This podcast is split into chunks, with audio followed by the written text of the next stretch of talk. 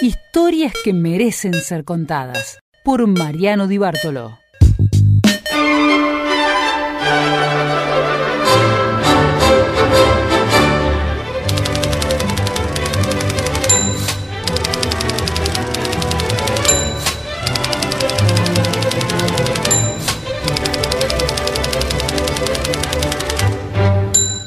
Y está siendo un 2020 muy particular para todo el mundo.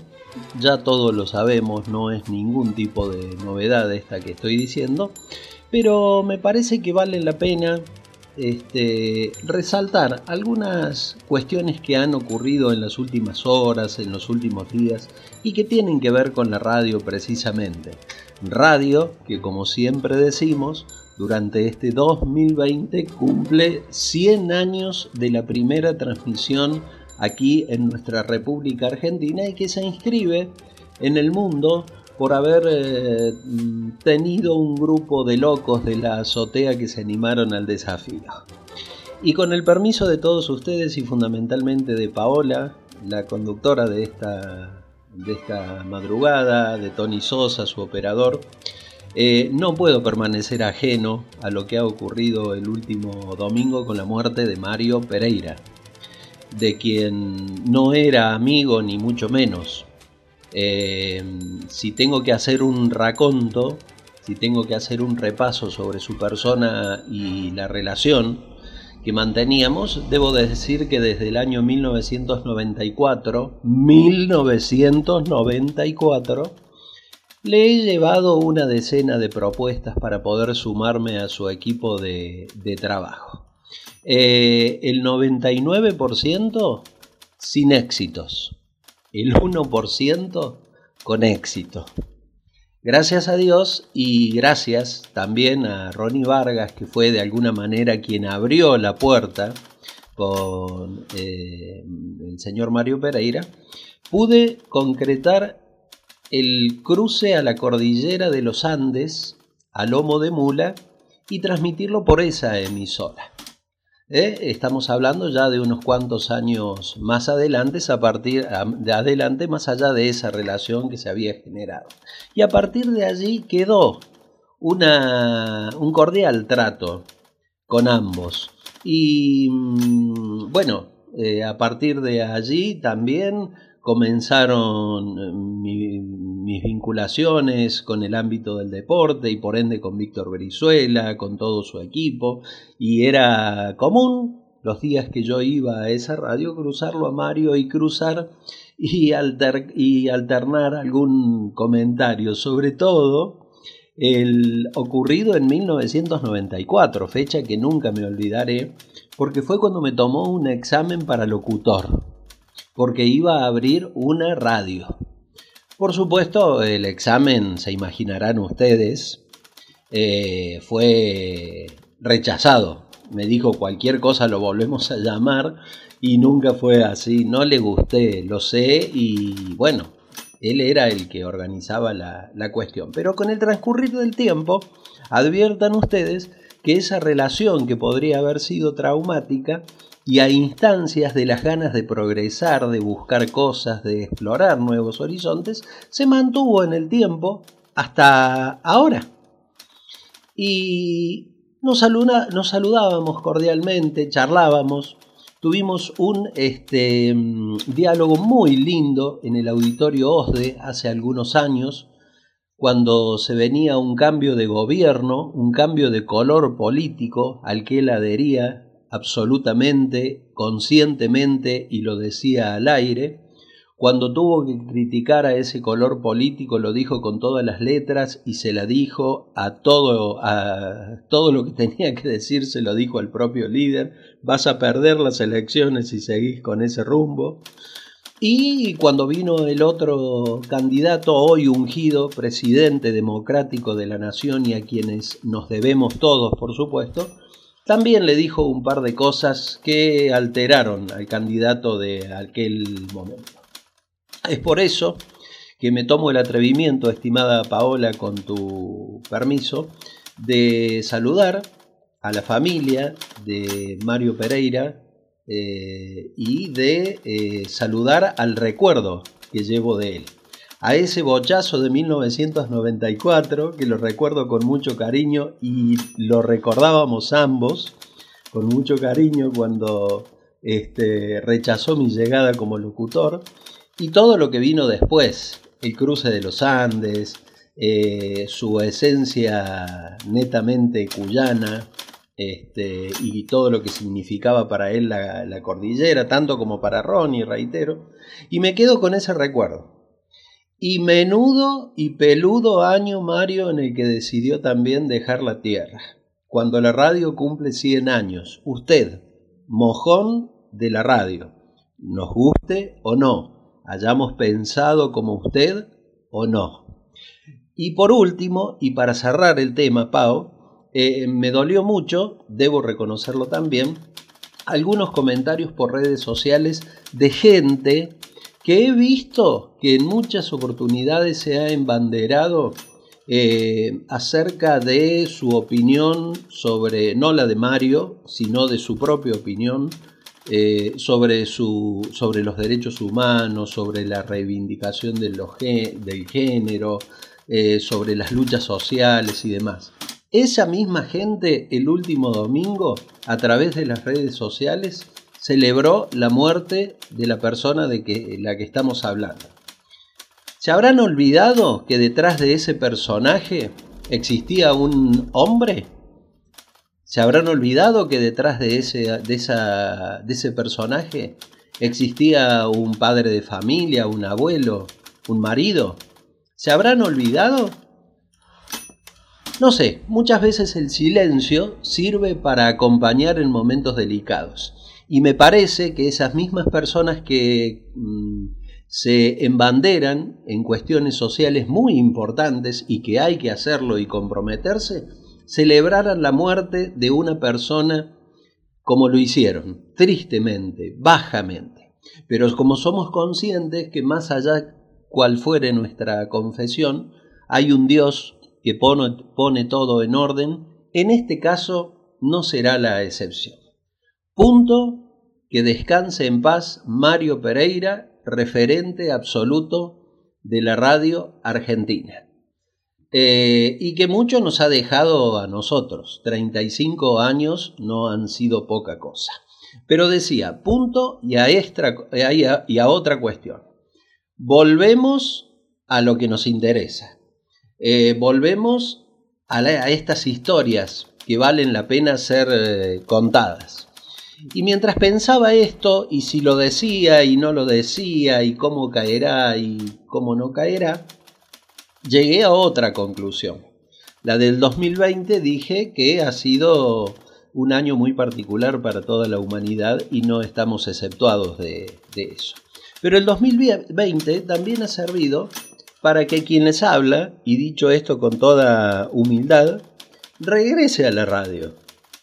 Y a instancias también de Paola Caradagian y Tony Sosa, por ejemplo, generen este espacio.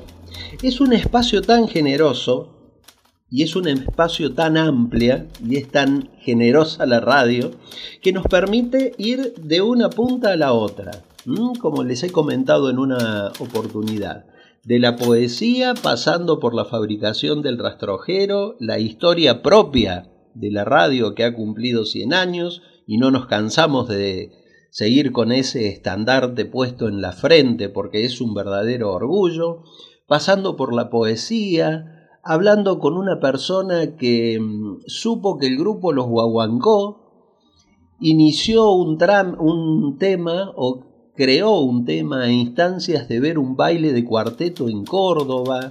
Eh, hemos hablado de la historia de los animales en la Patagonia. Bueno, algún raconto ya habíamos hecho de todos los temas, pero quiero significar con esto lo importante que es para nosotros, y esperamos que sea la recíproca, es decir, para ustedes, este esfuerzo y este trabajo que estamos haciendo, porque nos enaltece nos gusta, amamos la radio y fundamentalmente Radio Universidad que en este momento nos vuelve a cobijar.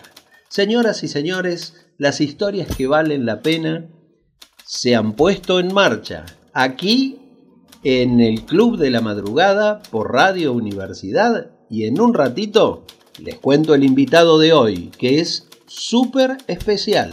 A no perderse.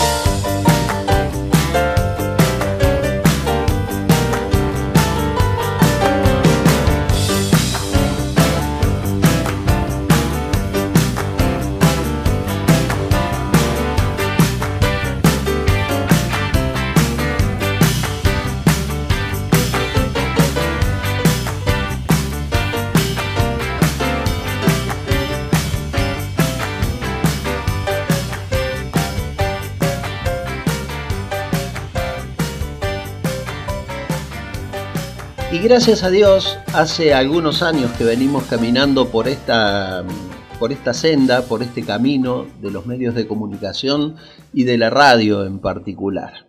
Con todos los colores políticos, con todos los matices circunstanciales, con todas las circunstancias que la política brinda, con todos los matices que ustedes puedan, puedan este, imaginar. Por eso que en, la presentación anterior trataba de brindarles un rápido panorama para que ustedes se orientaran. Pero una de las cosas más lindas que me han o que me están pasando es poder entrevistar a personas que han sido útiles a la sociedad o son útiles a la sociedad y que de alguna manera hemos tenido un vínculo laboral en algún comienzo, vínculo laboral que luego se ha convertido en un trato amical, en un trato de eh, amigos en algunos casos, y al menos, si no, en un trato fraternal. Y de, las, de esas personas aprendimos mucho, por su profesión, por su oficio, por su trabajo, por su espíritu de superación, eh, y eso nos da mucha satisfacción. Así como hablamos de cómo nació el rastrojero en, eh, en Córdoba y en la República Argentina, o cómo este, hablábamos de algunas otras cuestiones, hoy les propongo que hablemos con un verdadero personaje de Córdoba. Él es oriundo de Pigüé, en la provincia de Buenos Aires, a 600 kilómetros de la capital federal. Desde niño, dice, no hizo otra cosa que pensar en la radio, en imaginarse todo lo que venía por ese aparato marrón que su madre le ponía muy cerquita de su cama, muy cerquita de su cuna primero, muy cerquita de su cama después, para imaginar cada una de las alternativas que se decían por la radio. Y a partir de allí dice, nunca más paré. Bueno, obviamente no les voy a contar yo toda la historia, la va a contar él. Eh, con una vena poética excepcional, con una sensibilidad impresionante y con una voz que si ustedes me permiten, es una de las mejores voces que tiene la radiofonía de la República Argentina. Em, y no exagero, se van a dar cuenta. Eh, dice que dejó Buenos Aires y vino a Córdoba por una cuestión que él mismo va a contar, que no tiene que ver con lo profesional, que no tiene que ver con la salud, que no tiene que ver con lo económico, tiene que ver con otra cosa, que lo enaltece más eh, y que lo van a escuchar también en un momento, y que a mí me conmovió.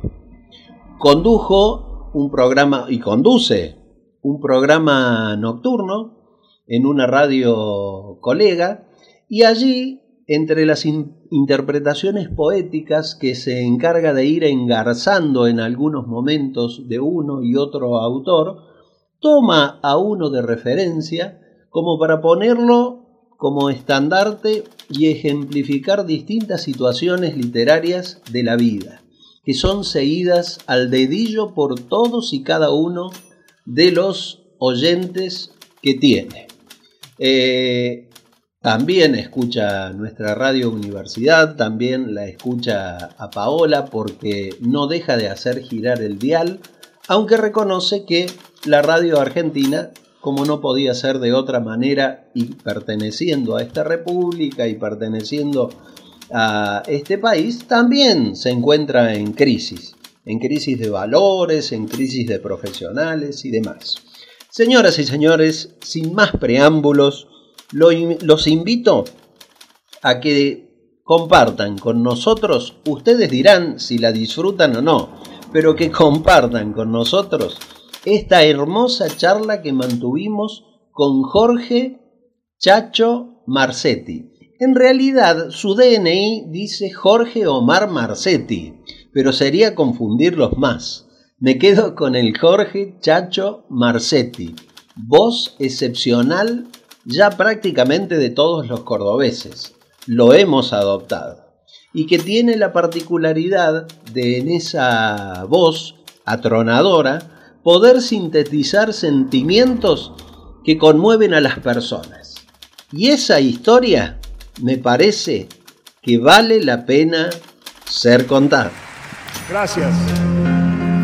Quiso volar igual que las gaviotas, libre en el aire, como el aire libre. Y los demás dijeron, pobre idiota, no sabe que volar es imposible. Mas él alzó los sueños hacia el cielo y poco a poco fue ganando altura y los demás quedaron en el suelo guardando la cordura.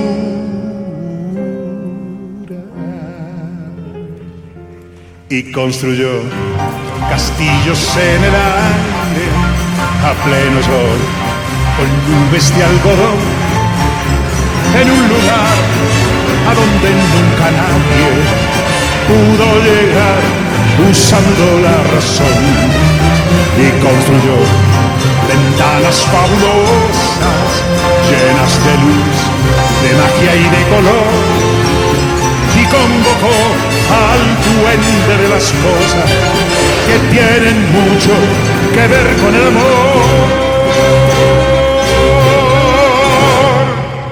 En los demás, al verlo tan dichoso, cundió la alarma, se dictaron normas. No vaya a ser que fuera contagioso tratar de ser feliz de aquella forma. La conclusión es clara y contundente, lo condenaron por su chifladura a convivir de nuevo con la gente vestido de cordura.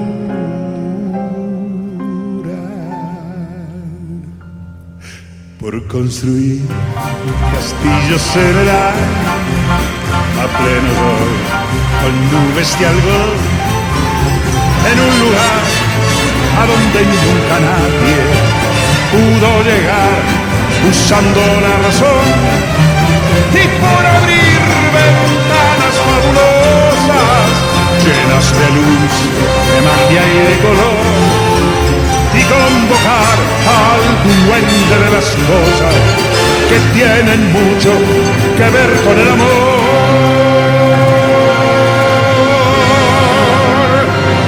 Acaba aquí la historia del idiota que por el aire, como el aire libre, quiso volar igual que las gaviotas, pero eso es imposible.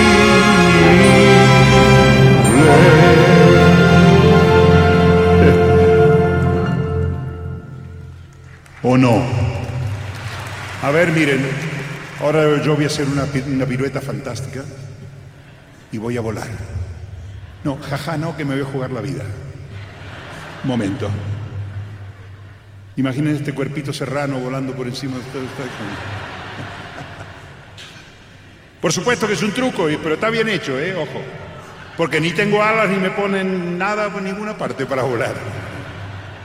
Así que por favor, si me hacen el favor, usted sabe que para los trucos siempre el público tiene que ayudar. O sea que saquen el dedo donde los tengan ocupados. Y hagan conmigo esto, por favor. Todo.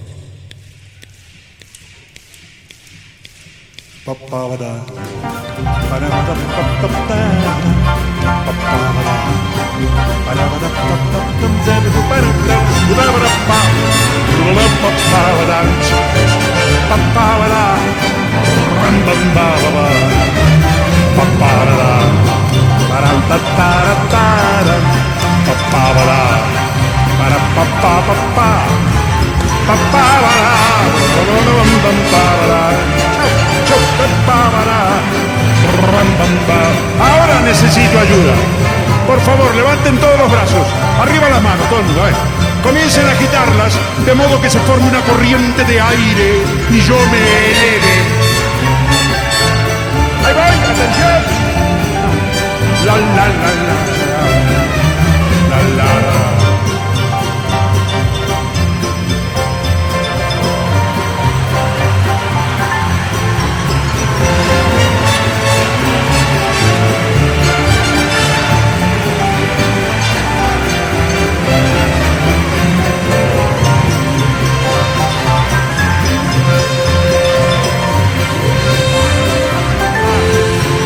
La la la la la la la la la la la la la One more time.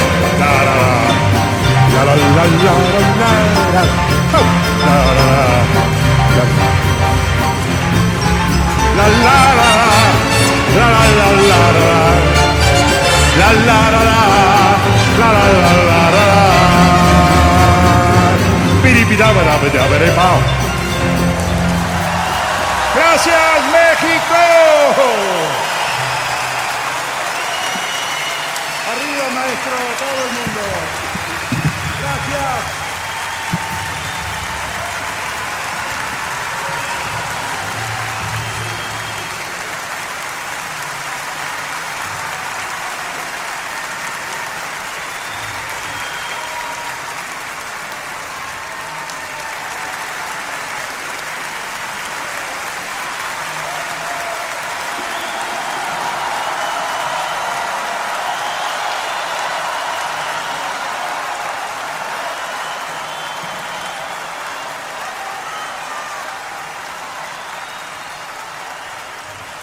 Querido Jorge Marcetti, no hace falta que te diga que es un gusto que hayas aceptado esta invitación de poder charlar un, un ratito contigo y este, bueno, estar en este micro que trata de, de reflejar cosas cotidianas y de poner en valor, eh, de ahí su nombre, historias que merecen o valen la pena ser contadas, porque entendemos que sos un personaje ya que nos pertenece a Córdoba. ¿Vos te has dado cuenta de eso?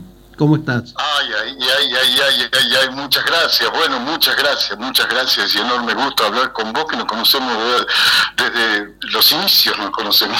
De, de, mi, de mis inicios, reconoce que vos ya estabas iniciado, ¿no? Ya. Sí, había hecho pinitos por todos lados. Claro, pero, claro. Bueno, eh, era otro inicio. Era, era otro, otro era, exacto, exacto. ¿Cómo llegas a la radio? ¿Cómo te, cómo, cómo la tomás como pasión y luego como, como método de, de vida? ¿Cómo... No, no, no. La radio es el amor de mi vida. He tenido dos amores, mi amada y la radio. No sé quién estuvo primero, pero este la radio es el comienzo de mi vida nomás. Mi madre me ponía una radio eléctrica, tenía una radio eléctrica encima de la cuna, así que me dormía la radio, en el año 58. Y, y, mi padre de niño me hizo escuchar como en misa, un domingo a la tarde, a Hugo Guerrero Martínez. Yo tendría 10 años y quedé absolutamente asombrado yo dije, ¿qué es eso? Por Dios. Y a partir de ahí quise ser eso, y eso, y eso, y lo logré. Y arranqué a hacer radio y todos se cagaban de risa en mi pueblo, porque hacía la misma cosa que, hago hasta hoy. Claro, claro. Eh, me inicié a los recordemos, recordemos que... 16 años y yo, yo, escuchaba que Martínez leía poesía, leía novelas, se reía, hablaba, entonces yo iba a la radio a practicar. Claro, recordemos que vos... que, hacía lo mismo que Martínez. Recordemos, Jorge, que vos sos de Pigüé, en la provincia de Buenos Aires. Sí, muy al sur de la provincia de Buenos Aires, a 600 y pico de kilómetros de la ciudad de Buenos Aires. Claro, bueno, o sea que o sea, ahí... Casi la Pampa. Claro, o sea que vos ahí ibas a la radio a, a jugar de alguna manera. Iba a jugar, estuve como un año jugando, debía tener 15 o 16 años y se recagaban de risa de mí. Uh -huh. Se cagaban de risa. Era bulineado prácticamente, pero yo iba, no me importaba. Uh -huh. Mientras tanto tenía tres libros que me habían regalado. Uno me lo había regalado mi abuela, otro me lo había regalado mi abuela, en donde no tenía biblioteca, pero no sé cómo llegaron esos libros, y escuchaba a Martínez que leía otros libros y me las iba agenciando para ir consiguiendo esos libros que leía Martínez. Bien. Y los llevaba a la radio, y un día, una noche, se abrió una vacante como casi siempre, para la noche, Eso. y aparecí yo, ahí ya debía tener 17 años, y empecé a hacer turnos sábados y domingos a la noche y después de lunes a viernes a la noche uh -huh. y hacía lo mismo que hago hoy, llevaba los pocos libros que tenía entonces y los leía y los musicalizaba, bueno, igual que hoy. Claro, no hice claro. jamás otra cosa, lo que pasa es que fueron apareciendo, eh, el, el, se fue ampliando la música enormemente hasta el infinito, sí. se fueron ampliando las novelas, los cuentos y los poemas hasta el infinito y bueno, y hoy tengo cualquier cantidad para llevar a la radio, claro. de todo eso, de música, de poesía, de cuentos y de novelas por capítulos. Jorge, ¿qué Pero radio? el inicio, sí. ¿Qué, ¿Qué, radio era la de Pigüé? El EU34, Radio Pigüé, radios que aparecieron en la, a, principios de la década del 70. Más o menos debió haber sido con la vuelta del peronismo, por ahí debe haber sido en el 73, 74 que aparece esa radio y yo en el 75 empecé a trabajar. Claro, claro. Ya como ahí en ese, cuando me decís los fines de semana, algún eh, turnito durante, durante la semana, ya como empleado de la radio. Sí, sí, ya con sueldo y todo. Sí, sí, sí, sí, sí. Y ya, ya no paré más, salvo una época en que me fui a vivir a España, en donde no trabajé en radio, pero después viví siempre de la radio. La radio me dio de comer a mí, me dio todo. Todo me dio la radio y yo le di todo a la radio.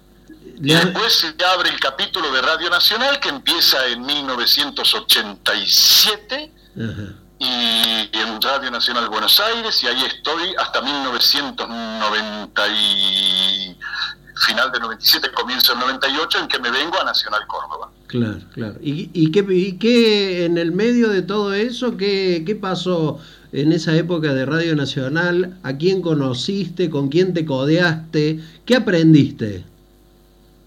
Bueno, ahí, ahí completé. Yo, había ido a estudiar a COSAL, la, Comunicaciones Salesianas, eh, porque había hecho el servicio militar, me habían tocado dos años, me había tocado el intento de guerra con Chile. Bueno, me demandó mucho tiempo, entonces yo quería estudiar locuciones en el ISER, pero había una cola para entrar en el ISER de mil personas para que entrasen, no sé, 60, entonces digo, no puedo perder otro año, rindo mal. Y fui directamente, mis padres me pudieron bancar, y me fui, me inscribí en COSAL, entré como por un tubo y ahí estudié locución tres años. Al cabo de los cuales rindo en Canal 7, por entonces ATC, y estoy de locutor en Canal 7. Me tocó la guerra de Malvinas, ser locutor durante la guerra de Malvinas. Ah, mira vos.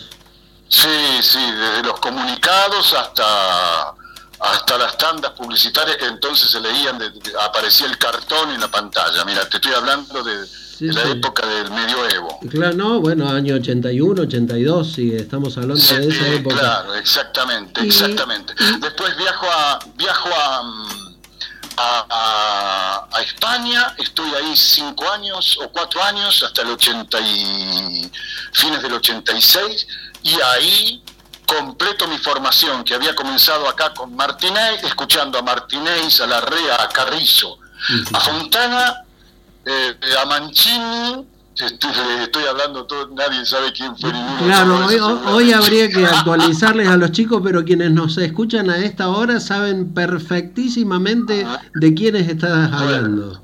Bueno, esa, fue mi escuela, mi escuela inicial, después fue COSAL, después... pavada de escuela, ¿eh? Pavada de... Escucho, Ahí escucho cátedra, cátedra, porque la radio española es impresionante, lo sigue siendo hoy, es impresionante cómo hacen radio los españoles. Y a ese me abrieron los oídos y cuando volví a Buenos Aires, vuelvo a Buenos Aires, ingreso en Radio Continental, eh, tengo para elegir entre Continental y Nacional, con sueldos misérrimos de, de contratado, y elijo el contrato menor pero fue la elección mayor de mi vida. Elegí Radio Nacional. ¿Y por qué elegí? Si hubiera elegido, si hubiera elegido Radio Continental, de esa radio ya me hubieran echado la cantidad de veces que echaron a todo su personal a lo largo de los últimos 30 años. ¿Y por qué elegiste? Y además no hubiera, no hubiera no hubiera pasado de locutor de informativo, que no es ningún desprecio, pero eh, hubiera quedado totalmente limitado. Elegí Radio Nacional por esas cosas. Elijo Radio Nacional y entro como todo locutor a leer informativos y tantas publicitarias, entonces institucionales, pero en general informativos y panoramas y redactar y leer, hasta que llega Julio Marvis y lleva a todos aquellos que yo había admirado de niño. Lleva a Carrizo, lleva a Fontana y lleva a Martínez. Y tengo el honor de trabajar con esos tres. Bueno, e-, esas son las cosas que nos pasan en la vida, eh, querido Jorge, que uno crece a la par de la radio y cuando Dios que es tan generoso o como quieran llamarle cada uno de acuerdo a su este, religión o confesión, eh, nos dan esas oportunidades de poder estar al lado, trabajar al lado de quien uno ha admirado. Mirá lo que me estás diciendo. Eh, yo tengo una, una, una, sensación muy parecida de lo que me pasó con, con Carrizo, lo que me pasó, lo que me pasó con Mareco. Eh, lo que me parece. Mareco, otro, me olvidaba de Mareco, también claro, Mareco. Claro, claro, que estaba a la tarde en Radio Nacional. Qué buena conexión tenés con la gente joven, además. Es no exento de que pongas o, o, pusieras cuando estabas en la radio los clásicos fiorentinos y los clásicos troilos y los clásicos alganes. ¿Y Diego Alonso qué edad tiene ahora? Diego Alonso va para 22. Por Dios. ¿Qué es el tiempo, hermano? ¿Qué es? Porque me parece escucharte por continental. Está Dieguito aquí y Dieguito pues tendría, qué sé yo, cinco o seis años. ¿Cómo pasa, por Dios a mí me parece que no hay que preocuparse por averiguar qué es el tiempo, Ajá. sino darse cuenta que uno está. Ajá. Y que el momento en que preguntaste qué es el tiempo ya es historia. Exacto. Y que es el presente el que no hay que despilfarrar. Ajá. El presente nos está dando constantemente una serie de respuestas a preguntas que nos hacemos y que no queremos escuchar porque más nos gusta preguntar, hacernos los ignorantes, que descubrir todo el conocimiento que ya tenemos dentro. Haciéndonos los ignorantes no es que seamos sabios, no es aquel sabio que dijo, solo sé que no sé nada, Ajá. sino que es más cómodo que nos orienten, que nos lleven de la mano. Yo sería hipócrita si no dijese lo que quiero decir. Nadie quiere en esta tierra, ni en ninguna parte del mundo, que lo lleven de las narices los que solo pretenden imponer su voluntad. Todo lo que sea participar es bueno. Los autoritaristas acaban por ser insensatos. Un hombre muy brillante, ante el éxito, se convierte en autoritario. Mando a todo mi grupo porque yo soy el genio y el que comanda. Perdió puntos. ¿Y no hay brillantes equilibrados, Hugo? Hay brillantes desequilibrados cuando buscan el equilibrio.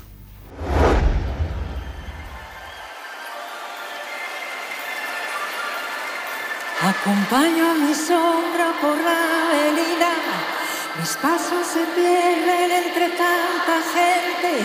Busco una puerta, una salida, donde convivan pasado y presente.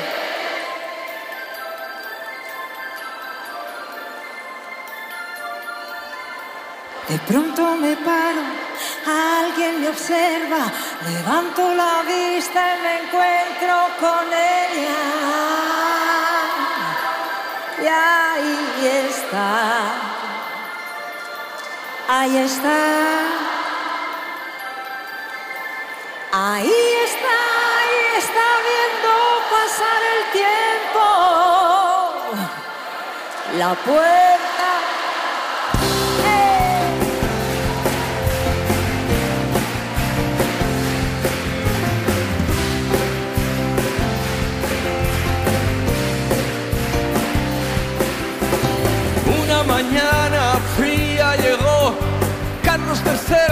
Con aire y cine se quitó el sombrero.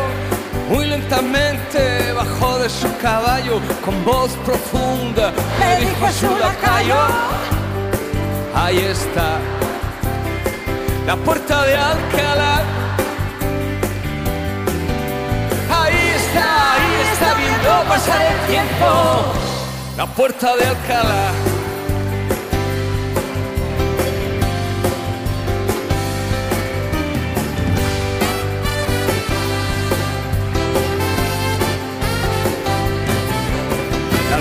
Con casaca, monarcas de otras tierras, fanfarrones que llegan inventando la guerra, milicias que resisten bajo el no pasarán, y el sueño eterno como viene se va y ahí está, ahí está, la puerta de Alcalá. Ahí está, ahí está viendo pasar el tiempo. la puerta de Alcalá.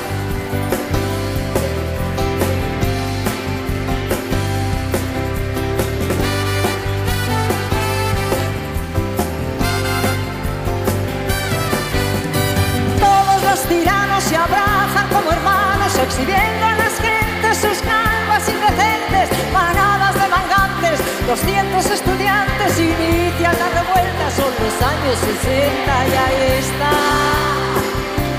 ahí está, la puerta de Alcalá. Ahí está, ahí está, viendo pasar el tiempo.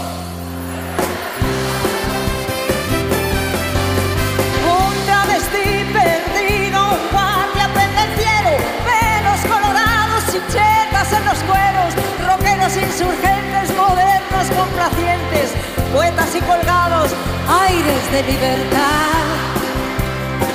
Y ahí está, la puerta de Alcalá. Ahí está, ahí está, viendo pasar el tiempo, la puerta de Alcalá.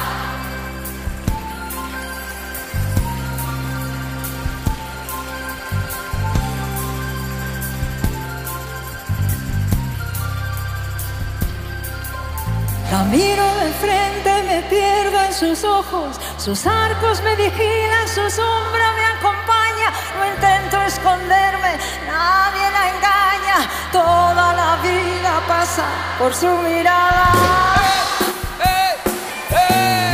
Mírala, mírala, mírala, mírala, mírala. La puerta de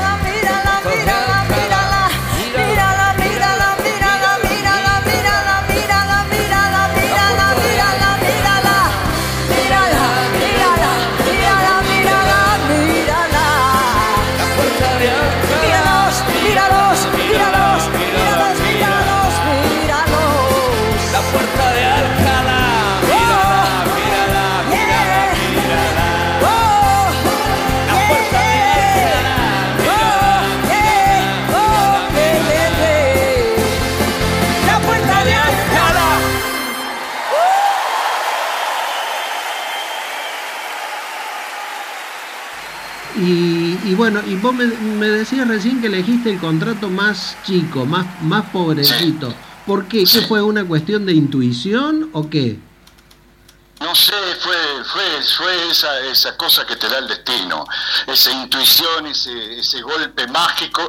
Elegí el peor contrato y el lugar menos escuchado y bueno, fue el que me dio todo en la vida finalmente. Absolutamente todo me dio Radio Nacional, todo me dio. Bueno, Y y- yo le di todo también. Sí, sí, desde luego. Y bueno, nombraste una serie de personajes y nosotros hace un par de días le dedicamos un renglón en este mismo mm, espacio a una de las personas que nombraste, que fue a, Julio Marvis. Y yo vuelvo a tomar esa posta para decir que fue más allá de sus detractores, que fueron mu- muchos, muchísimos diría yo, pero que tenía una visión muy particular de la radio, ¿no? Sí, teni- te- tenía una visión particularísima de la radio, de la radio que fue del siglo XX, él sabía escucharla y sabía elegir a los profesionales que él quería y sabía elegir a los viejos profesionales y los mezclaba con los jóvenes para que se hicieran. Claro. Y, Esa era la fórmula. Con los que, con los que él, a los que él le veía fibra o potencial, eh, con esos era absolutamente generoso. Cuando, cuando te veía loco por la radio era generoso. claro, Sí. claro. Y, si Era no, muy generoso. y si no, bueno, tenías una situación eh, amor-odio difícil de llevar. Y si no era muy difícil de llevar. Sí, sí, sí, sí, sí, sí. Bueno. Pero conmigo fue generosísimo y bueno.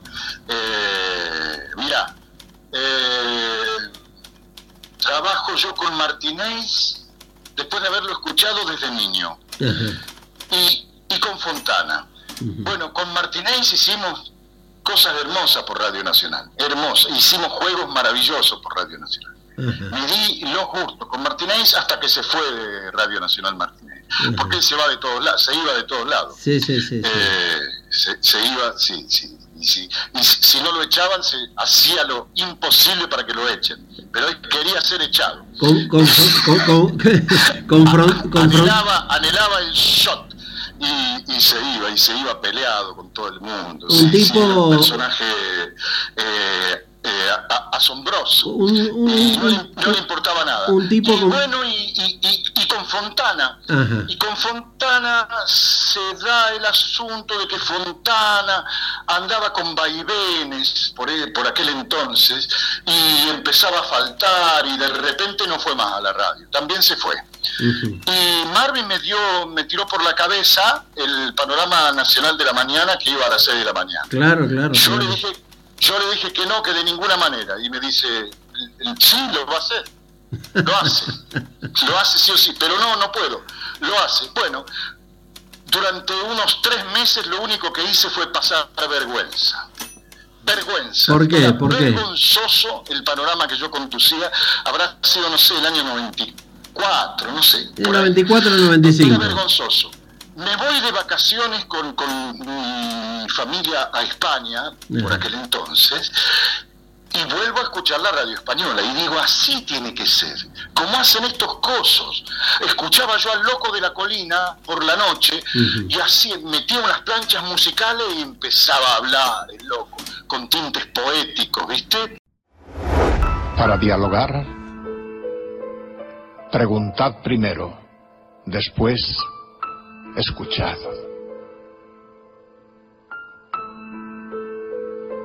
Entre el vivir y el soñar hay una tercera cosa. Adivínala. Se miente más de la cuenta por falta de fantasía también la verdad se inventa. Todo necio confunde valor y precio. ¿Tu verdad? No, la verdad. Y ven conmigo a buscarla. y después se escuchaba las otras tres cadenas, la COPE, la SER y la Nacional, en donde en todos los panoramas intervenían todas las autonomías y muchas de las ciudades españolas donde tenían eh, radios cabeceras, y el, panorama de noticias era, sí, un poco bastoneado desde Madrid, pero intervenían todas las comunidades constantemente. Entonces yo dije, eso tengo que hacer. Y. Arranco, como hace el loco de la colina, Jesús Quintero, con un toque poético y con una música agradabilísima, cinco minutos de música así como de cine, ¿viste? Y, ponerte a hablar en poético de la realidad o de, qué sé yo, de, de la historia de un árbol o de las hojas Claro, o y- de las manos o de la te- piel, lo que fuere. y te diste el gusto. Investigado día a día y me, me mataba buscando libros sobre el asunto, no había Google, así que buscaba libros sobre esto, sobre aquello, sobre lo otro, para hacer mis introducciones a ese panorama y pude convencer a Marvis que no estaba para nada convencido de sacar en vivo a unas cuantas radios nacionales por la mañana.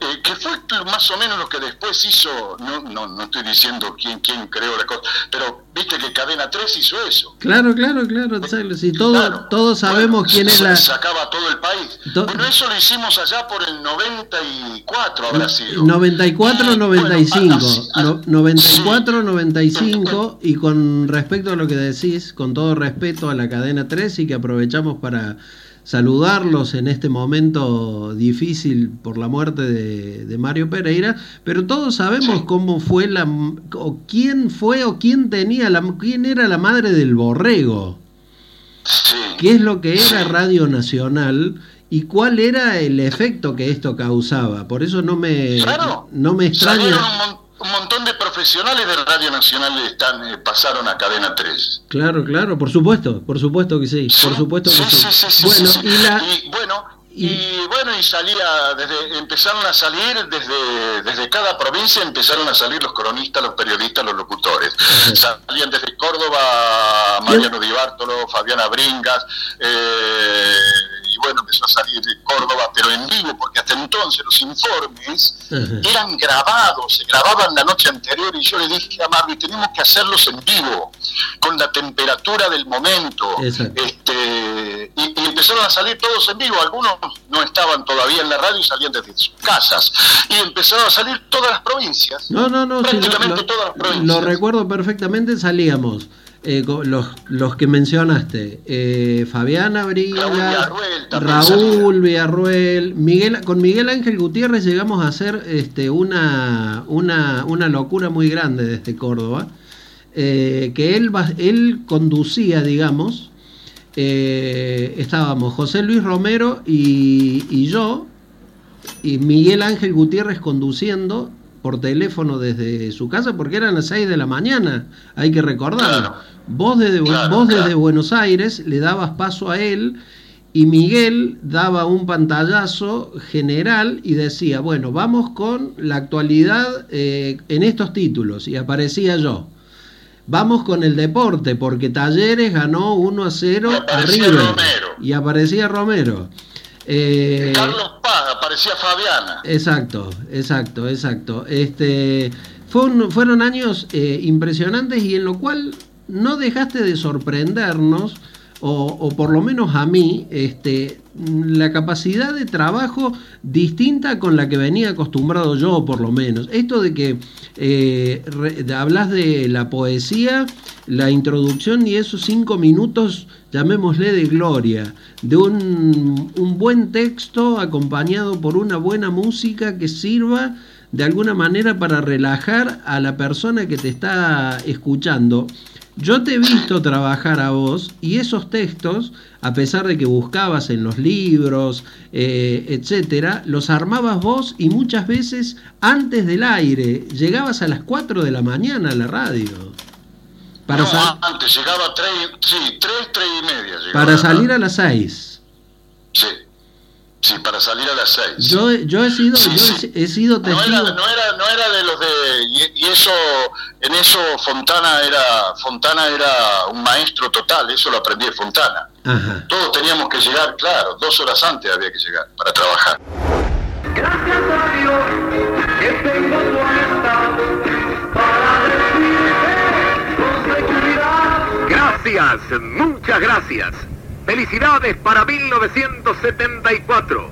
Y los invitamos a escuchar a partir de mañana a las 8.30 con todos.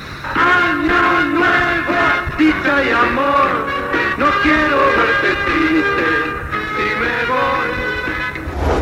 Vos redactabas un material que no estaba en los diarios, un material que no debía leerse como un informativo, un material especial y exclusivo para ese instante, que es lo que me parece que es el valor agregado que vos le ponías, ¿no?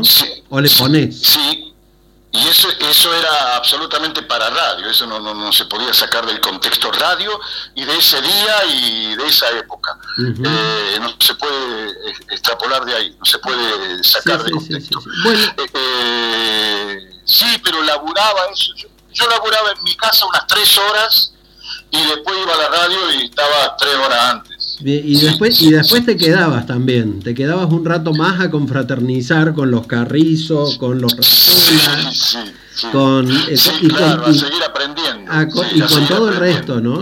A mirar, a mirar y escuchar. A mirar, a y, a, mirar y escuchar. y a escuchar. Bueno, ¿y cómo se produce esa llegada de Buenos Aires a Córdoba? ¿Cómo te, cómo te trajimos de, eh, de allá para acá?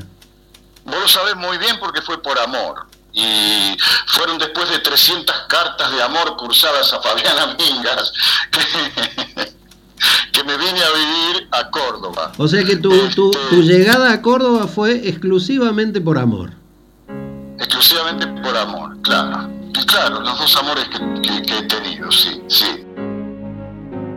She may be the face I can't forget, a trace of pleasure or regret, maybe my treasure or the price I have to pay. She may be the song that summer sings, maybe the chill that autumn brings, maybe a hundred different things within the measure of a day. She may be the beauty or the beast, maybe the famine or the feast, may turn each day into a heaven or hell. She may be the mirror of my dream, a smile reflected in a stream. She may not be what she may seem inside her shell.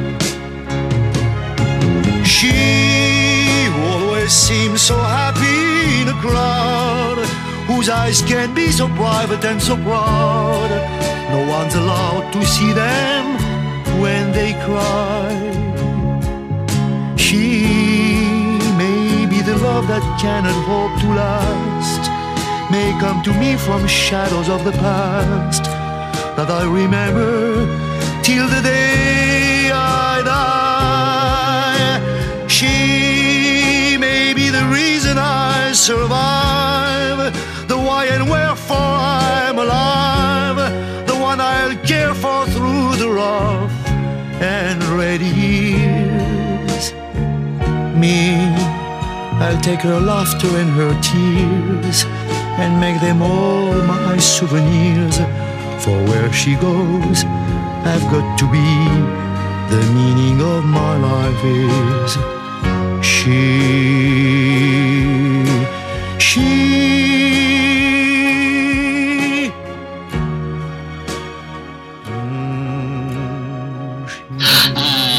Y acá el director me propuso el horario de las 12 de la noche. Y bueno, me sentí más libre aún, ya empecé a desatenderme de las noticias que me ataban mucho.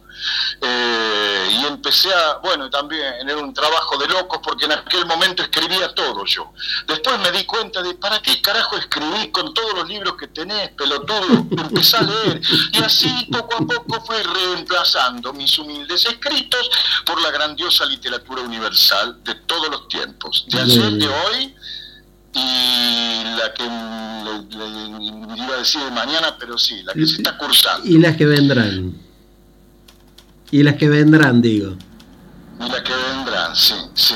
Bueno, y, y no, y no paré más. eh, desde entonces y cada vez fui cobrando mayor libertad, eh, cada vez mayor me sentí más cómodo, porque al principio yo en esa Radio Nacional, sufrí, yo, yo en Radio Nacional yo sufrí, sudaba bolucas, he sufrido muchísimo haciendo papelones, haciendo mal, mala radio. Pero ¿por qué? Pero, pero ¿por qué?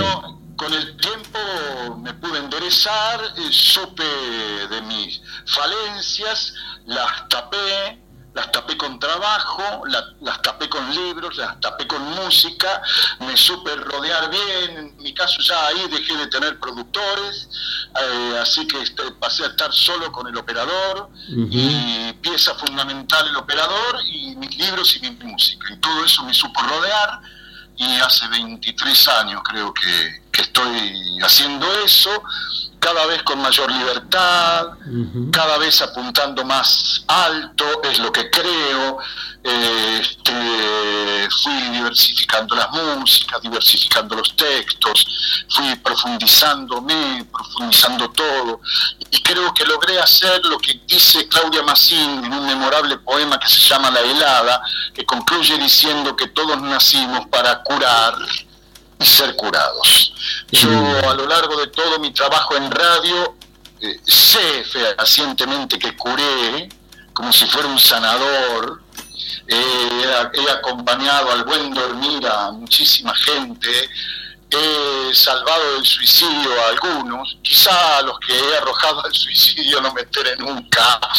Eh, he salvado de la depresión a unas cuantas o a unos cuantos, y yo me salvé de la depresión y de mi propia locura haciendo radio. Es, Es- decir, es- acá estamos para curar y para ser curados a la vez. Es muy fuerte y tiene un altísimo contenido todo esto que estás diciendo y que tiene que ver con el verdadero costado humano que tenés, querido Jorge. El Club de la Madrugada. Porque eh, darte, darte, darte ese, ese lujo de poder decirlo sin tapujos y sin este, soberbias eh, o soberbia mal entendida, lo decís con una claridad y con una sinceridad absoluta. La persona entregada al instrumento que es la radio, y bien trabajado ese instrumento, trabajado con pasión, con amor, obviamente con capacidad y con esa voz que yo considero es una de las mejores que tiene la República Argentina, sin lugar a dudas. Fíjate vos la- las definiciones de, que acabas de dar, de haber salvado y ayudado a las, a las personas. Eso es un acto de, de grandeza que verdaderamente te digo, con la confianza que nos tenemos, me conmueve. Nunca te lo había escuchado decir. Sí, sí, sí, sí, sí. Y, y- y me fui enterando a lo largo del tiempo que esto acontecía. Por ejemplo, mira, te cito, un- un- te cito dos anécdotas. Sí, sí, claro. Dos historias, dos pequeñas historias. Una vez, una noche, me puse a leer un poema larguísimo y complicado de Rainer María Rilke, que es una carta que le escribe a un amigo que se suicidó, en donde le dice, tonto, tendrías que haberse... Te, te estoy malversando absolutamente. Dale, dale tranquilo. Eh, es un poema largo, absolutamente difícil de leer por radio y bueno, elegí leer. Esa noche elegí leer ese poema. Difícil de leer, complicado de entender, pero que en definitiva le dice, fuiste un bobo, ¿cómo, cómo vas a hacer eso? Tendrías que haber seguido. Un detalle, si hubieras esperado un detalle, te hubiera volcado a la vida te hubiera volcado a la alegría. Un detalle hubiera venido después, pero tenías que esperar, tenías que haber, dejado madurar esa tristeza, esa depresión, dejarla madurar hasta que estalle en vos y después va a haber un detalle, va a existir que te va a sacar de, es- de- de- eso. Bueno, yo leí eso. Elegía a, o carta a, no sé qué, el varón von, no sé cuánto se llama el poema. Largo, que abarcaba 12 minutos de lectura el poema, así de largo. Bueno, con el tiempo aparece un muchachito en Radio Nacional y me dice, vos sabés que una noche vos me salvaste del suicidio, yo ya tenía el arma preparada y quise matarme eh, escuchando a, no me acuerdo, Beethoven, qué carajo, puso, en, en ese momento era el, el- el CD, y era como era un radio, era un radio, una radio compactera de esas chanchitas, se equivocó de botón y como había sintonizado Radio Nacional, él o el hermano horas antes, aparezco yo leyendo ese poema. Aparezco yo leyendo ese poema y dejó el arma que había pedido prestada y no se amasijó el tipo. ¿Vos podés creer?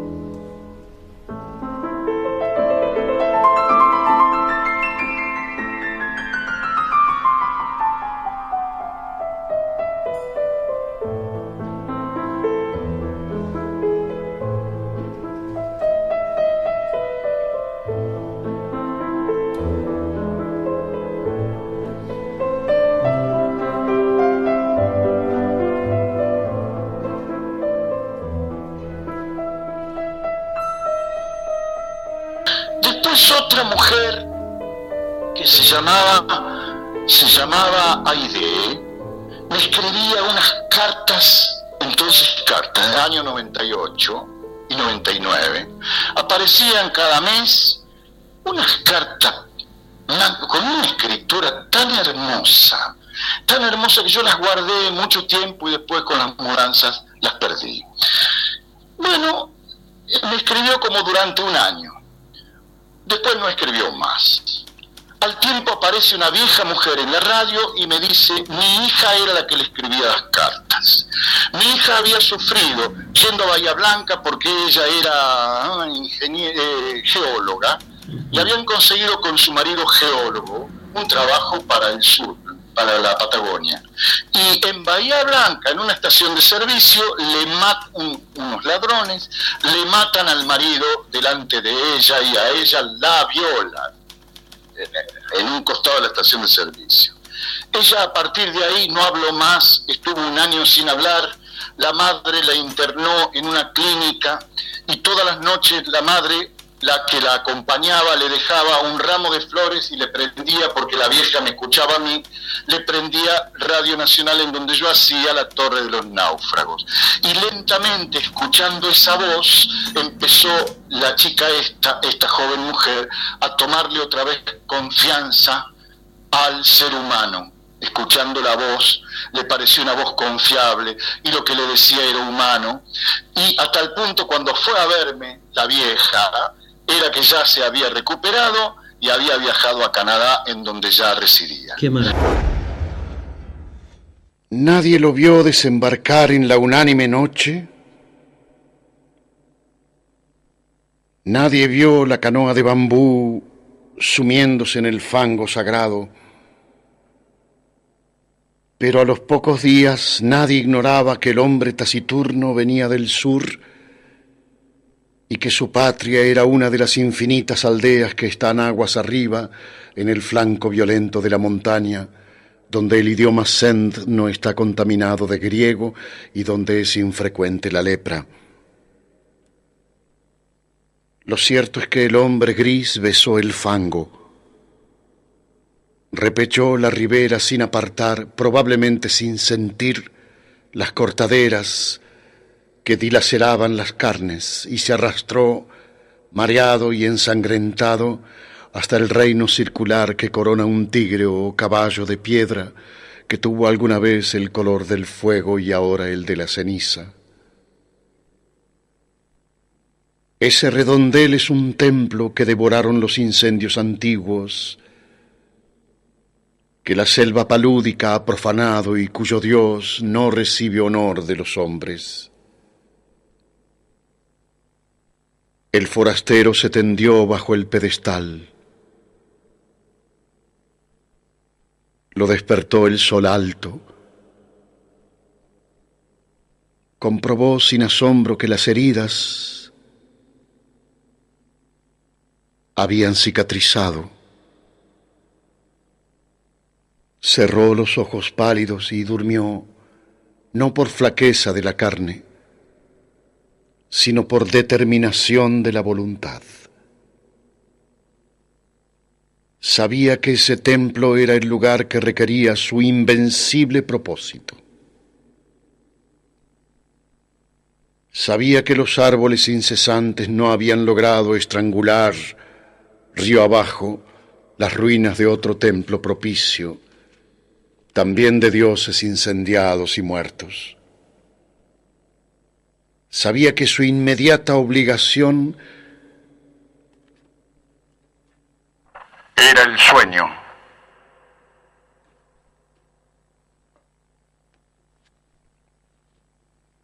Hacia la medianoche lo despertó el grito inconsolable de un pájaro.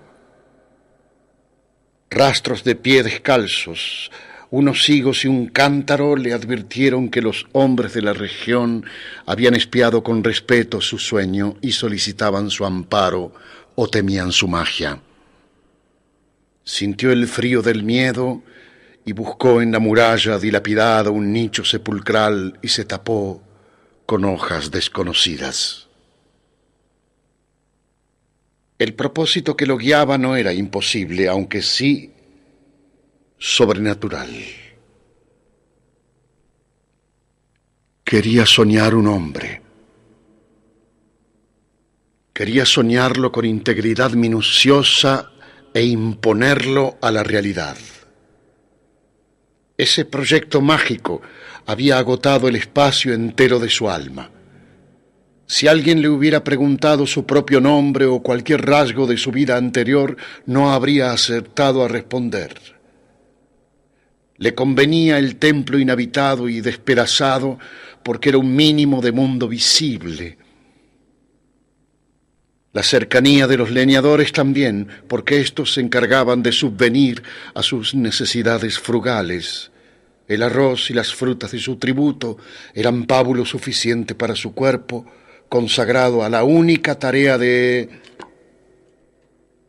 dormir y soñar.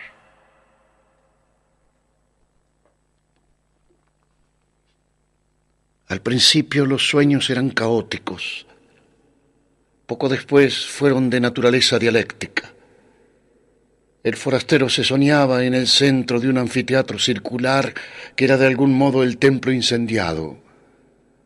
Nubes de alumnos taciturnos fatigaban las gradas, las caras de los últimos pendían a muchos siglos de distancia y a una altura estelar, pero eran del todo precisas.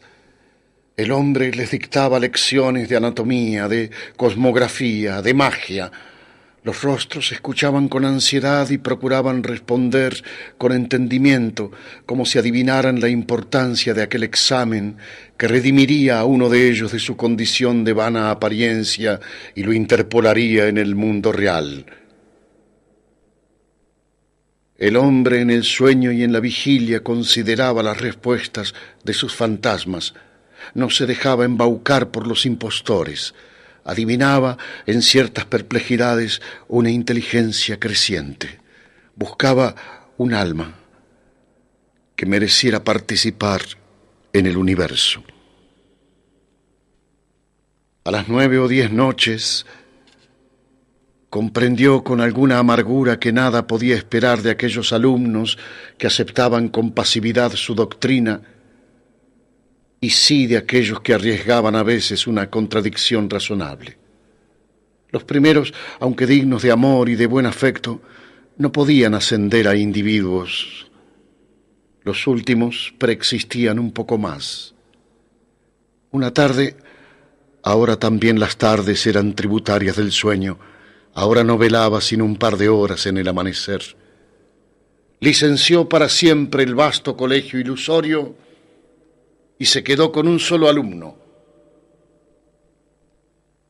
Era un muchacho taciturno, cetrino, díscolo a veces, de rasgos afilados, que repetían los de, los de su soñador.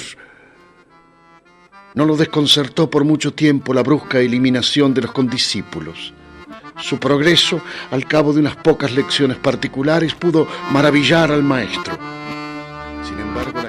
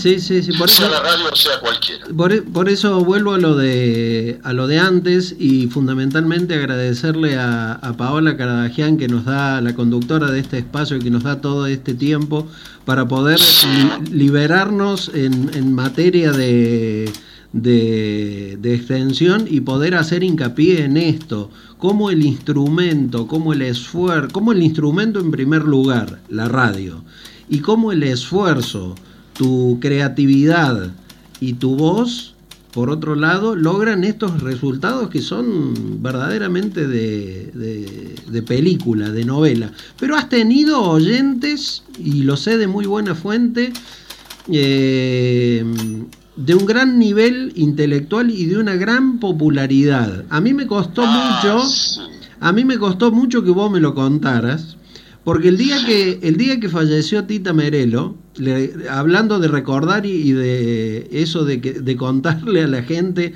eh, o a, la- a los más jóvenes quiénes eran todos estos personajes que vos nombraste, Mareco, Carrizo, Fontana, etcétera, etcétera. Bueno, recordemos que Tita Merelo fue una de las grandes figuras que tuvo el espectáculo argentino y yo sé de muy buena fuente que era tu oyente en Buenos Aires. Tita, Tita Merelo fue una diva total, del- fue una diva, Tita Merelo fue Una Susana una diva Jiménez de los de... años 50, 60, Claro. 70, 80 y mira, sí, y vos sabés que cuando yo doy eh, doy la vuelta de rosca y traigo de España la idea esa de hacer un- una introducción poética al panorama de noticias, ¿quién tengo de primera oyente y que pasó a ser oyente madrina? ¿Quién? Tita Merelo. Y Tita Merelo junto a Julio Marvis me dieron todo. ¿Qué quiero decir con todo y qué quiero y por qué cito a los dos?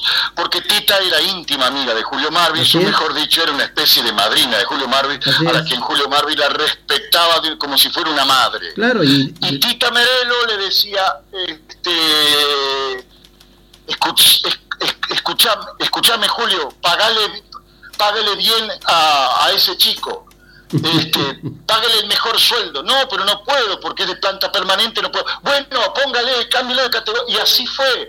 Me di- gracias a Tita Merelo me dieron categoría de director, siendo yo un naipe. un- sí, sí, sí, sí, me dieron sí. categoría de director para poder aumentarme el sueldo a pedido de Tita Merelo. Y la, y la llegaste a conocer, la, la, la trataste. ¿Cómo decís? La trataste, digo, la, la, la- aparte de que ella era oyente tuya, eh, la, la trataste una vez. me llama, me llama a su casa, me llama a su casa, me da un... eh, eh, la casa era humildísima, un departamento eh, en la calle Rodríguez Peña, en Barrio Norte, eh, al lado del Palacio Pisurno en Buenos Aires. eh, el Palacio Pisurno es el Ministerio de Educación. En el Ministerio de Educación, sí, sí, sí. Por la zona de Santa Fe, Callao y Santa Fe, ahí a una cuadra vivía. Sí. Me llama ahí, un departamento de los años 60 por ahí, el departamento con, mirá, tratándose de una diva, eh, una cocina vieja, una mesa vieja y cuatro sillas, un silloncito, un altar lleno de santos y de velas, una sencillísima cama, eso nomás, y montones de, de cuadros con sus fotos y fotos de Sandrini, que fue su amante, su Así amor es. imposible, Así es. en las paredes. Ella saca uno de los cuadros, de los, de los retratos y me los da. Mirá, para que veas que no siempre fue vieja, mira las gambas que tenía. Y me da ese retrato. Me da un, un libro de la vida de Benito Quinquela Martín, a quien ella admiraba y había conocido mucho, y me pone en el cuello Sí. la orden del tornillo, que se le había dado a él Benito Quinquela Martín. La orden del tornillo era el, el, el- el- el- el maestro Quinquela Martín, se ponía una toga, se ponía como si fuera un, no sé, un, un- Una túnica. un caballero antiguo, y cada año, así como se entregan los distintos premios, Sí, ma- distintas instituciones, el Martín Fierro. a aquella loca o loco que había hecho un bien a la humanidad, le entregaba la orden del tornillo, que era un lazo dorado, eh, del cual pendía un tornillo de barco pintado de dorado. Un tornillo de barco grandote, digamos. Grande. Sí, sí, sí. De 30 centímetros el tornillo. Y se lo dio, en una oportunidad, se lo dio a Tita Merelo.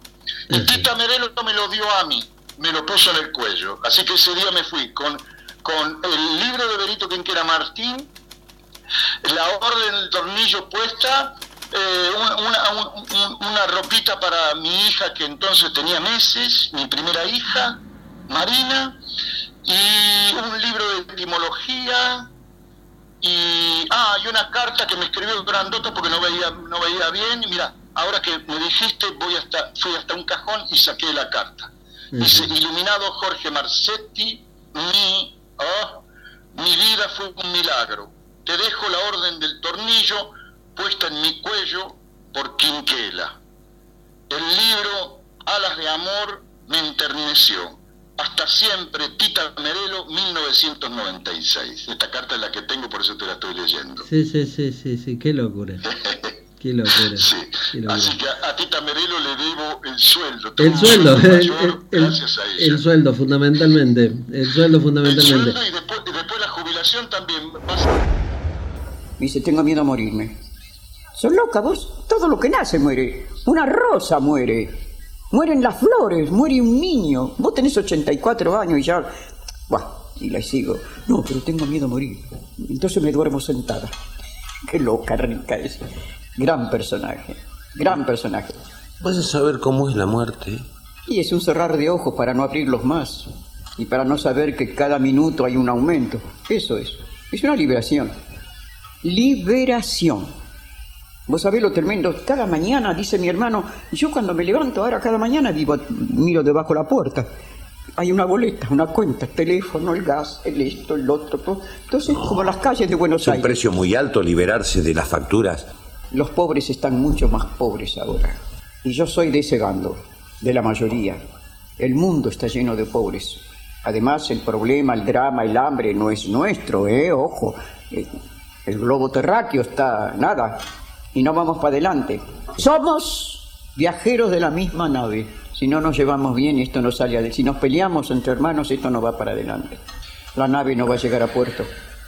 ¿Tuviste hambre en serio de una vez? Hambre, hambre. Sí, hambre. Ahora no tengo hambre, ahora que podría morfar, no puedo. Le pasa a todos. Cuando son pobres tenemos hambre. Cuando tenemos la guita para pagar el bife no podemos comer porque los dientes no te dan. ¿Y entonces qué hacemos? Ahora tenemos que comer verdurita. Verdurita no puedo comer porque tengo divertículos. ¿Y qué como? Arroz hervido. Y para eso junta la guita, hay que darla.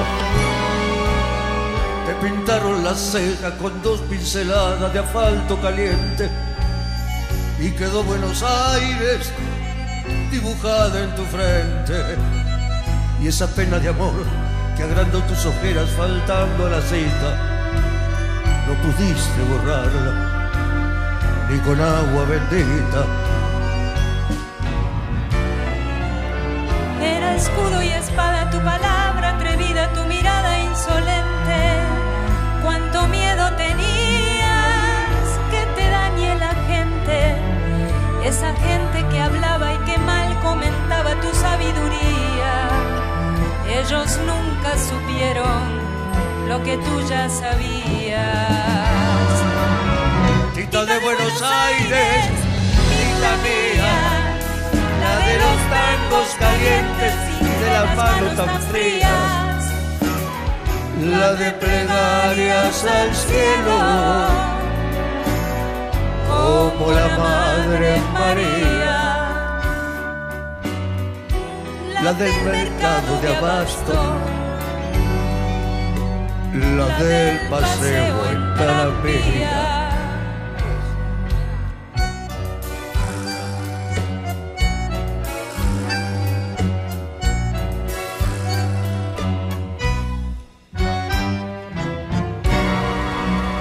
Ese loco coraje de potro salvaje te galopa en las venas. Cuando bailas un tango, cuando cantas su pena. Y aunque tires la bronca, me trates de loco, de nada me quejo. Tu mirada en silencio es también un consejo.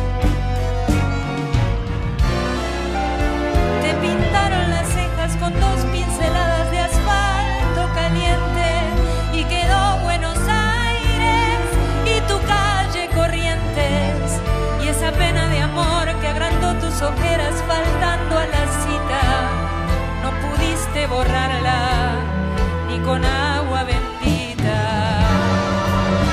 Tita de Buenos Aires, tita mía, la de los tangos calientes y de las manos tan frías, la de plegarias al cielo. Como la Madre María la del mercado de abasto, la del paseo en tranvía. que pocos, que pocos se dieron cuenta. cuánto miedo les tenía.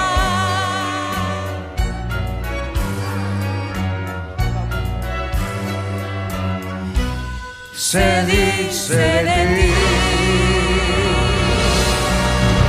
Quiero eh, destacar de esta conversación dos cosas. Este, la primera que dijiste que te viniste eh, de Buenos Aires a Córdoba por amor, en estos tiempos eh, de tanta frialdad, de, tanta, de tanto descreimiento, donde el amor, el cariño parece un disvalor, es fuerte también, tan fuerte como lo otro. Dejar, dejar todo por amor eh, y por el amor en el caso tuyo de una, de una mujer me parece que es todo eh, una, una valentía de un verdadero caballero, de un verdadero hombre. Te lo digo con esta, con esta corrección. Bueno, pero fue así, fue así, sí, dejé todo, largué todo, sí, largué todo y me vine. Y, y- y valió la pena. Y sí, sí, soy un agradecido, soy absolutamente un agradecido. Bueno, esa es una cosa que te quería... Las decisiones fueron acertadas. Bien, esa era, la, esa, esa era la primera cosa que te quería decir. Y la segunda cosa que te quiero decir es que eh, soy seguidor de San Francisco de Asís. Y a San Francisco de Asís, entre las cosas que le decían, era el loco de Asís. Bendita, bendita sea la locura que tenés, porque tenés una, una locura impresionante, pero con una energía, con una volatilidad que verdaderamente energiza y, y te la envidio. Querido loco, Jorge Marcetti, muchísimas gracias por atendernos. Gracias, gracias. Saludos a, Paola, muchísimas gracias. Sí, sí, sí. Muchísimas gracias, querido, muy querido Mariano. Sí. Saludos. Algún día, algún día contaremos nuestras este, idas al Champaquí, ¿te acordás? Que, cre- que cre- Claro, bueno, y, y bueno, eh, ahí nació este amor, como el Puerto Poyense. ¿Ves que por eso te digo bendigo tu locura, querido Jorge Marcetti? Y nunca me voy a olvidar que me, me hiciste reincorporar también eh, de un trabajo que me habían echado, que si no hubiera sido por tu intervención yo no hubiera vuelto. Después la vida nos llevó por caminos distintos, gracias a Dios siempre vinculados por la radio, pero antes que eso vinculados por el afecto, el recuerdo y tu bondad de gran tipo y aparte reitero de gran profesional. Ah, contame una cosa. Fuiste vos de, de la National Geographic también en la Argentina. Claro, porque eh, sí, hu- hubo una, eh, sí, eh, estaba yo en un canal de, de documentales, sí, trabajé mucho tiempo ahí, incluso estando en Córdoba, Ajá. iba a grabar a Buenos Aires. Me acuerdo, Sí, me acuerdo, sí, me acuerdo que- Bastante tiempo, como cinco años. Era, era, eh, sí, ahora no, recuerdo cómo se llamaba el canal, pero era un canal de documentales. Sí, sí, sí, sí, sí, sí, sí. O sea, digo para mensurar y para que la audiencia mensure con la persona que, que estamos hablando en cuanto a su calidad profesional. De la calidad humana ya huelgan las palabras, pero de la calidad profesional El universo es un punto. La sensación es infinita. Los brujos son los niños sensibles de la historia, cumplen su función más allá de cualquier rol consciente, pasean sus esferas por las geografías, portando llaves, abriendo y cerrando puertas. Mirar el retrato de alguien ausente para siempre, es mirar por el hueco, por la boca del aljibe a los tres años, la angustia del salto imposible y el fondo calmo en la lejana superficie, el comienzo de la profundidad.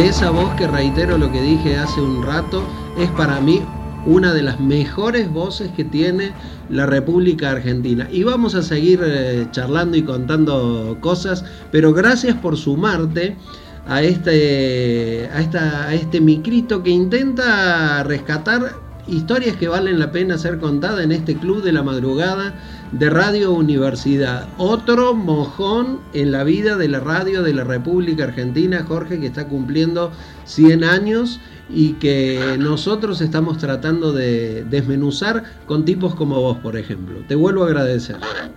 Muchas gracias Mariano, muchas gracias Paola, eh, muchas gracias por, por, por, haberme llamado, por haberme honrado con esta entrevista, muchísimas gracias. Y, a seguir laburando en radio. Y por supuesto, si, si, otra cosa no sabemos qué hacer, a esta altura no vamos a andar buscando andamios tampoco, sin, sin desmerecer, como dijiste vos. No, no, no, no, no, no, ya está, a esta altura es, lo que nos queda. Claro, eh, a, propósito, y me vuelvo, y me vuelvo a, y me vuelvo sobre mis pasos. ¿Sos de recordar poemas de memoria o tenés que siempre estar no, con. No, nada, no. No, no, tengo una memoria absolutamente maltrecha, pobre, de, de, desde siempre. Desde siempre. No, no, no, nada, nada, ni, ni ni un, verso. y, y escucha, y escuchas. siempre con los libros, con los textos. escucha, ¿Escuchás radio? ¿Escuchás radio? ¿Ves televisión? ¿O sos exclusivamente de informarte por lo que naturalmente aparezca? ¿O y te dedicas a, a leer, por ejemplo, cosas que nada tengan que ver con la estricta actualidad?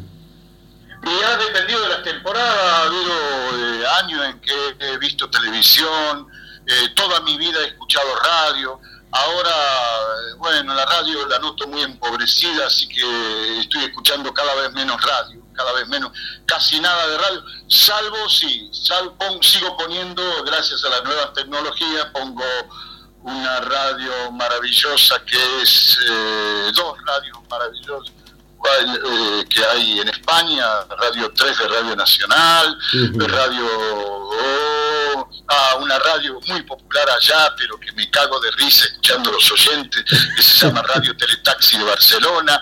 Eh, escucho radio del extranjero ahora nomás. Como hacía de niño que también escuchaba por ondas cortas, bueno, pero ahora claro. escucho ahora escucho por el con el teléfono celular con las aplicaciones, escucho esas radios, escucho dos radios de México también, escucho radios que me sorprendan, que no sepa de antemano que si me van a hablar bien de Macri o mal de Macri o bien de Cristina o mal de Cristina, que no sepa de antemano la música que me van a poner, de qué me van a hablar, radios que me sorprendan, que me alegren, que, que, que me acompañen. y lamentablemente la radio argentina está cada vez más pobre. Cada vez más pobres, como siempre, están las excepciones y las excepciones, y lo que no conozco, y, los horarios en que estoy imposibilitado de oír. Pero la pobreza campea por, por el espectro radial argentino, y así que me he corrido de ahí. Me he corrido de ahí porque me hace mal. Sí, sí, sí. Me hace mal. Jorge, me hace mal oírlo, así que prefiero oír otra cosa. Jorge Omar Marcetti, propiedad de los cordobeses. Muchísimas gracias de nuevo. gracias, gracias, gracias, gracias. Un enorme abrazo, queridísimo Mariano.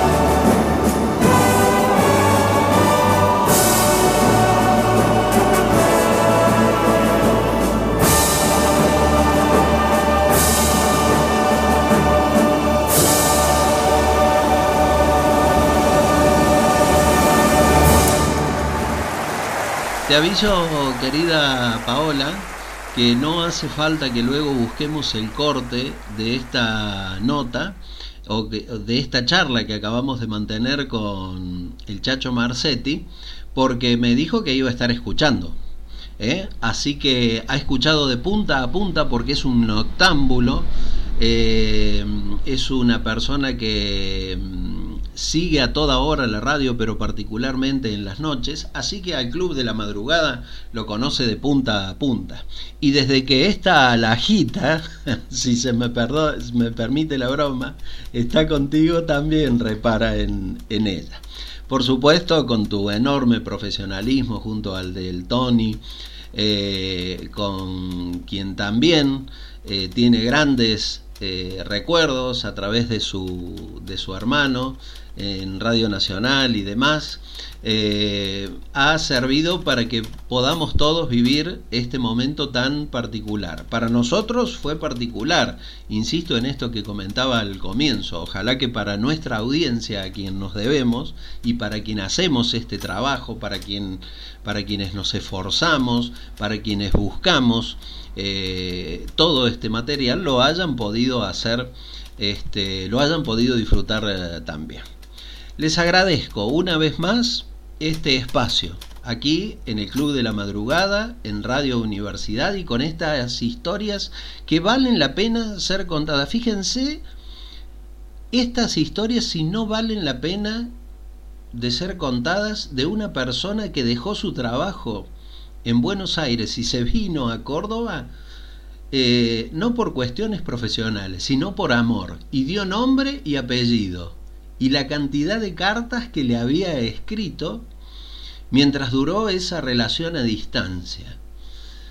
Eh, me parece un acto de nobleza, de valentía, y en el marco de esta situación que vivimos de disvalores, eh, que una persona relate un hecho como este, eh, que relate los testimonios que logró, siendo instrumento él de sanación, como se autodenomina, y no porque vaya a ser un pastor de alguna iglesia, eh, siendo instrumento él con la radio, con su conocimiento y con su sensibilidad, para alguien que estaba por tomar determinaciones extremas, lo haya venido a ver y le haya venido a agradecer, ya es otra conmoción aparte.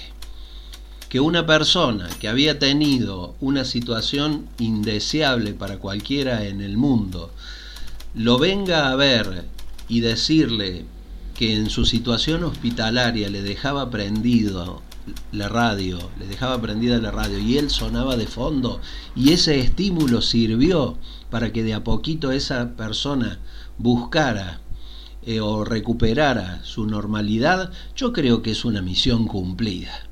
La radio, instrumento de sanación, sin pretender filosofar, sin pretender crear climas extraños. Al contrario, la radio, un instrumento. Quien está detrás del micrófono, una persona que siente, sufre y se alegra y que sabe cómo hacer las cosas y sabe cómo dirigir el mensaje a un público absolutamente segmentado. Felicitaciones a Jorge Chacho Marcetti por el trabajo que está haciendo y fundamentalmente por la honestidad con la que lo hace y con la dedicación que lo hace y con el esfuerzo que lo hace y con la amabilidad que atendió Paola a este club de la madrugada, a tu programa, eh, para charlar de esta, de esta forma. Espero, insisto, que hayan disfrutado tanto como nosotros este momento. Paola, mi abrazo fraternal, porque sin vos esto no podría existir. Eh, para Tony Sosa, para la gente de la radio, agradecerles esta oportunidad en nombre de este mortal que de vez en cuando habla por radio y trata de decir algunas cosas que lleguen. Y gracias a Dios llegan, una, cinco, diez, cien, pero llegan. Y creo que ese es el objetivo, reitero, la radio como instrumento de sanación, de llegada, de impacto, de ayuda y de permanencia. 100 años de la radio en la República Argentina. El Club de la Madrugada. Historias que valen la pena ser contadas. Radio Universidad. Hasta la próxima.